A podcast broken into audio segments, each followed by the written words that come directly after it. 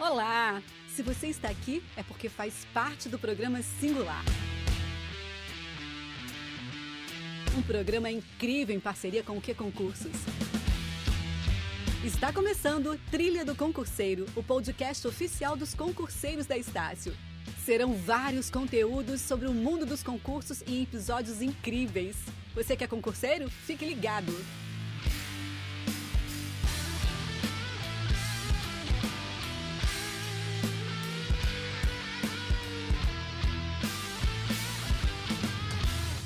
Olá, concurseiros e concurseiras, sejam muito bem-vindos ao podcast da Trilha do Concurseiro.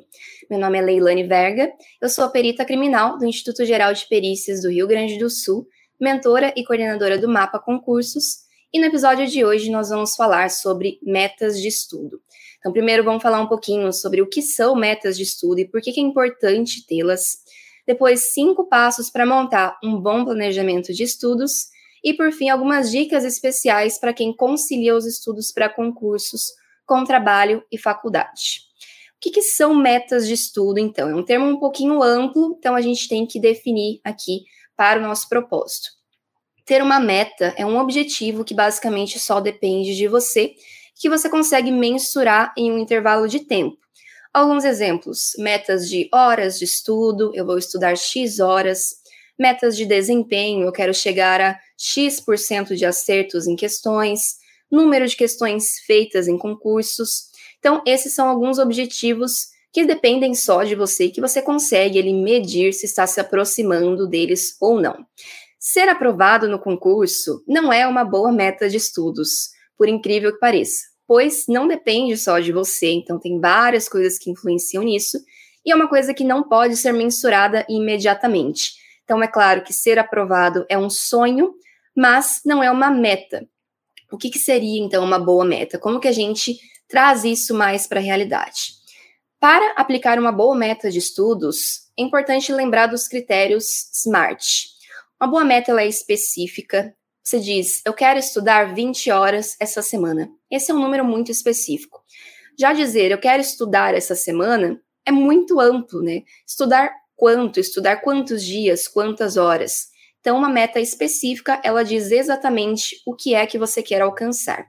Uma boa meta, ela é mensurável. Então, por exemplo, eu quero estudar bastante, também não é uma boa meta de estudos, porque é muito difícil dizer aí o que, é bastante, né? Pode ser bastante para mim, mas pode não ser para você. Então, 20 horas é algo que a gente conseguiria mensurar, por exemplo. Uma meta de estudos boa também é uma meta atingível, então algo que está viável e que se encaixa na sua realidade.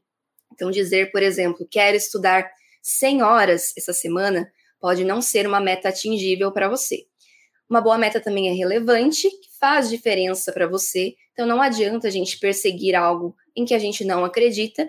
E por fim, uma boa meta, ela é temporal, então a gente consegue medir em um intervalo de tempo. Se a sua meta ela preenche esses cinco critérios, então pode seguir em frente, que ela é uma boa meta de estudos. E por que é importante ter metas? Para que a gente consiga medir o nosso progresso, para ter a cada semana algum indicativo tangível de que a gente está evoluindo. Então não dá para conseguir é, medir só se eu estou bem, se eu estou progredindo nos estudos, só quando passar a prova. Então é muito tempo. Então a gente tem que ajustar antes, se necessário, tem que sentir a sensação de progresso antes, senão a gente acaba desanimando, né? O objetivo está lá tão distante, parece que falta tanta coisa ainda, parece que você estudou tanto, mas ainda falta muito. Então, tendo metas, seja ela para o dia, para a semana, para o mês, traz então a aprovação em concursos para mais perto de você, porque você está mensurando aí de pouquinho em pouquinho. Além do que é importante ter metas para que você consiga abrir espaço na sua vida também para outras coisas além de concursos, como o descanso, o lazer, a família e até trabalho e outros tipos de atividades. Se a gente não tem metas de estudo, às vezes a nossa tendência é querer ocupar todo o nosso tempo com o estudo para concursos, e isso não é uma coisa saudável a médio e a longo prazo. Então, como é que a gente monta um bom planejamento de estudos, como é que a gente traça boas metas. Eu separei, então, essa estratégia aqui em cinco passos, que é uma das possibilidades de se traçar metas de estudos. Primeiro passo, então, para montar um bom planejamento seria organizar a sua rotina. Então, um exemplo de recurso que dá para ser utilizado, um recurso gratuito para isso, é o Google Agenda, o Google Calendar, ou você pode usar uma agenda de papel. Então, é importante ter todos os seus horários no papel, ter a sua rotina ali bem definida, para que você consiga visualizar onde o estudo se encaixa ali. Então, como essas metas de estudo vão se encaixar na sua semana. E quanto mais apertada a sua rotina, melhor precisa ser o seu planejamento.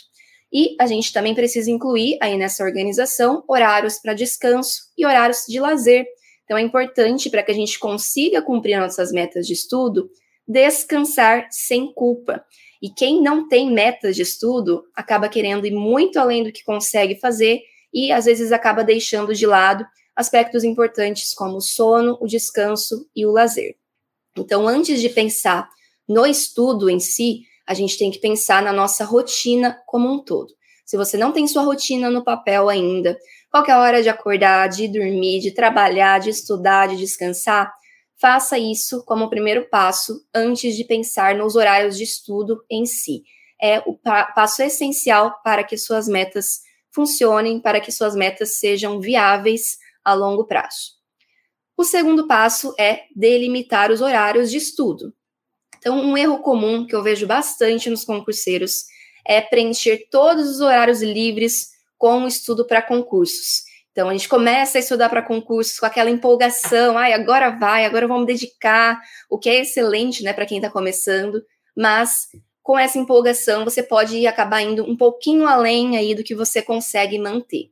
E aí o que acontece? Você coloca uma expectativa muito alta ali, eu vou estudar 12 horas por dia não consegue cumprir as suas metas e acaba se frustrando aí rapidamente, ou acaba achando que não faz o suficiente, então estuda um monte, mas acha que deveria estar estudando mais ainda, não descansa direito e ainda pode te levar a um burnout, né, uma doença da, da exaustão. Então, delimitar horários de estudo é essencial e a gente não pode achar que vai conseguir estudar em todos os horários possíveis do nosso dia.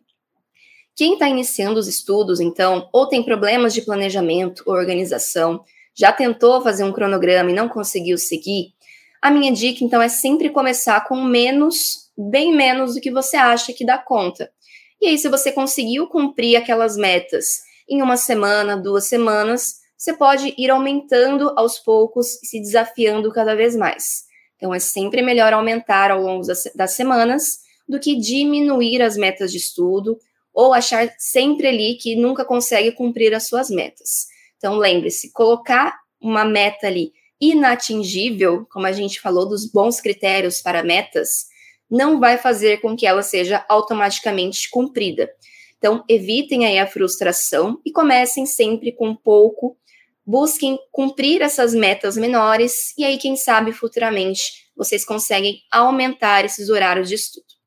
Então, primeiro, organizamos a nossa rotina, Segundo, delimitamos ali dentro da rotina quais vão ser os horários de estudo. Então, se eu vou estudar, por exemplo, das 7 da manhã às 10 da manhã, ou se eu vou estudar um pouco amanhã, um pouco à tarde.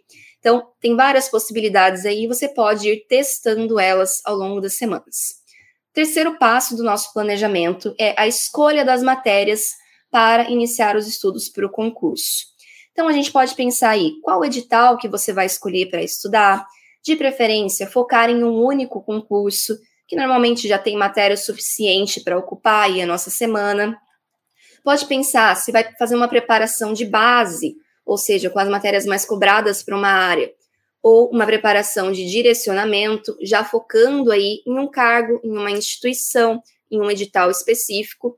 Então, também existem várias possibilidades aí, e o aluno da Estácio, na trilha do concurseiro, pode ter esse direcionamento aí também dentro dos recursos disponíveis dentro da trilha. Outras coisas que vocês podem observar aqui também na hora de escolher as matérias. Qual estratégia que o edital exige? Então, olha ali se tem alguma matéria que tem mais questões, que vale mais, se tem algum mínimo de acertos em alguma matéria, se tem prova discursiva, que acaba se tornando uma matéria a mais. E isso vai te ajudar a escolher, então, quais matérias que são prioritárias para começar a estudar o quanto antes. E aqui uma dica muito importante que eu dou para vocês. Não tentem vencer o edital inteiro de uma vez só, que é pegar ali 10, 15, 20 matérias e querer dividir numa semana só de estudos. Isso normalmente não funciona, porque nós simplesmente não temos tempo suficiente para conseguir passar por todas essas matérias de uma forma satisfatória. Então, a dica que a gente dá é buscar estudar os editais em blocos. Então, escolher algumas matérias, quatro ou cinco matérias, começar por elas e depois, conforme você finaliza cada uma dessas matérias, vai incluindo as demais. Então, esse também é um recurso para montar um bom cronograma, ter boas metas de estudos. Estudar o edital por partes e não todo de uma vez só. Quarto passo para o planejamento de estudos, estamos quase chegando ao final da estratégia, é a organização do cronograma em si. Então, existem várias maneiras de se organizar um cronograma, existem vários métodos possíveis. Vocês vão ouvir falar sobre o cronograma semanal, sobre o cronograma em ciclos, sobre o quadro horário, e vocês podem pesquisar a respeito disso e tentar elaborar cronogramas diferentes. Mas o método que eu acho mais fácil de aplicar e de entender é o método cronograma de quadro horário fixo, que é aquele clássico em que você tem ali. Bom, segunda-feira, das 7 às 10 da manhã, eu vou estudar língua portuguesa. Terça-feira, das 7 às 10 da manhã, eu vou estudar matemática e assim por diante, delimitando ali o dia e a duração do estudo para cada uma das matérias. Essa é a maneira mais fácil, mais intuitiva de se organizar um cronograma de estudos, mas não é a única.